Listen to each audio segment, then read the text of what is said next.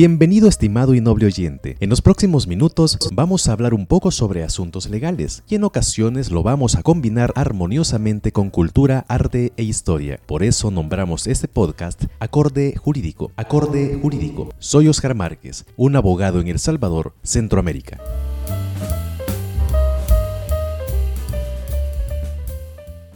¿Ya está usted decidido a comprar un inmueble? Pero quiere cubrir todas las posibilidades. Aquí van los 5 consejos legales que, como abogado y notario, he acumulado en cerca de 10 años de experiencia. Abre bien tus ojos con estos consejos. Consejo, número 1. Atento. ¿De quién es el inmueble? Todas las propiedades raíz de El Salvador deben tener un título legal que ampare su tenencia. Usted puede verificar quién es el dueño real de un inmueble en el Centro Nacional de Registros, en el registro de la propiedad, raíz e hipotecas. Hay una oficina central en San Salvador y una oficina en cada departamento. Para saber de quién es un inmueble en específico, usted debe obtener del vendedor la matrícula de inscripción. Con este número, usted puede averiguar en el Centro Nacional de Registros quién es el dueño inscrito. Y aquí la primera advertencia. Si la persona que le está vendiendo no es el dueño, usted está entregando dinero a un riesgo muy alto. Hay propiedades que no tienen un registro porque aún no se ha realizado el trámite correspondiente. Entonces los propietarios solo tienen un título de dominio, una compraventa, simple, donde el notario funcionario ante quien se otorgó Dice, advertí a los otorgantes que el presente instrumento no está inscrito, pero es inscribible o se puede inscribir. Eso significa que con un proceso posterior usted podrá inscribir en el Centro Nacional de Registros. Pero no es tan fácil, se llevará su tiempo. Consejo, número 2. Atento. ¿Es un inmueble con gravámenes? Hay personas que quieren vender un inmueble de su propiedad, pero no tienen luz verde para hacerlo. La ley establece que los bienes que tienen una hipoteca o cualquier otro gravamen no pueden ser vendidos. Hay excepciones, claro, pero son muy raras. Si el inmueble que va a comprar tiene una hipoteca inscrita, descártela. Aunque el vendedor le diga que en cuestión de unas dos semanas habrá hecho la liberación de ese gravamen. No es cierto. Un trámite de liberación de hipotecas o gravámenes puede complicarse por años. Consejo, número 3. Atento, el inmueble es de una lotificación no autorizada. Es muy común que las empresas hacen los planos, dividen las parcelas, los lotes, los comienzan a comercializar vendiéndolos a precios muy atractivos con cuotas accesibles. He visto lotificaciones que venden a plazos una parcela de 80 metros cuadrados por 10 dólares al mes. Estas notificaciones comienzan a vender el inmueble sin tener la autorización de catastro del Centro Nacional de Registros, ni haber realizado la parcelación conforme a las reglas legales. Lo correcto es que cada inmueble, cada lote, tenga su propia matrícula con el Centro Nacional de Registros, pero en el caso que nos ocupa, las empresas que venden estos inmuebles solo les brindan la descripción técnica del inmueble, aparentemente en regla, al cabo de unos meses la sorpresa es que ninguno de los compradores puede inscribir a su nombre lo que compró, porque compraron en el aire. Consejo, número 4. Atento. ¿Qué tal están con los impuestos? Aquí nos dividimos en dos. Primero, vamos a averiguar cómo está la persona que me está vendiendo con el Ministerio de Hacienda. Esto es fácil.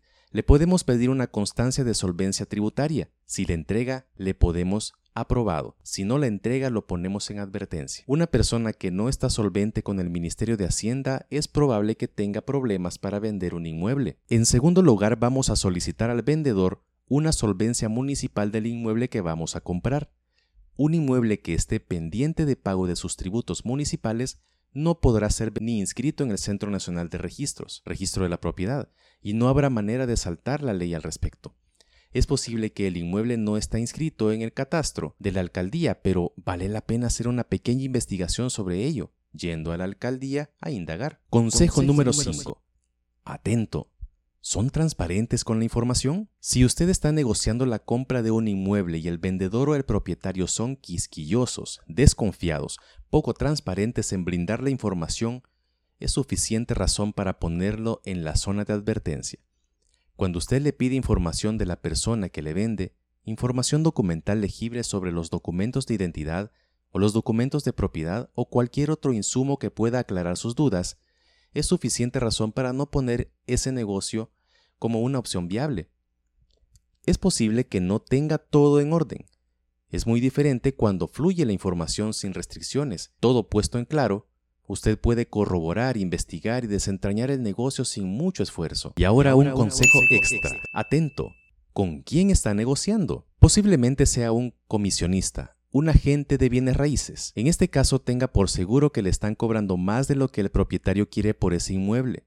Si usted hace ese negocio directamente con el propietario del inmueble, es posible que se ahorre dinero. También es posible que usted esté negociando con una persona delegada para hacer el negocio, es decir, un apoderado. Debe usted estar atento si esa persona tiene facultades para tomar decisiones en nombre del propietario.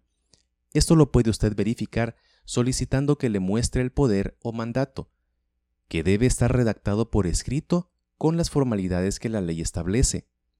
De lo contrario, si le dicen que es que el dueño me ha dicho que la ponga a la venta y que consiga un cliente para que cuando ya esté todo listo, él va a venir a firmar.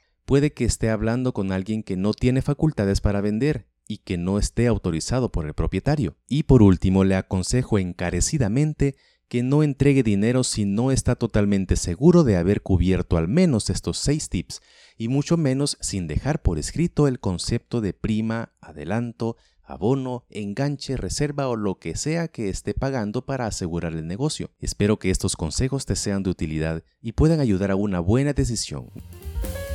Y bueno, hasta aquí este episodio. Espero te sirva la información que has escuchado. Te espero en la próxima oportunidad. Suscríbete a este podcast. Deja tu comentario. Hasta pronto.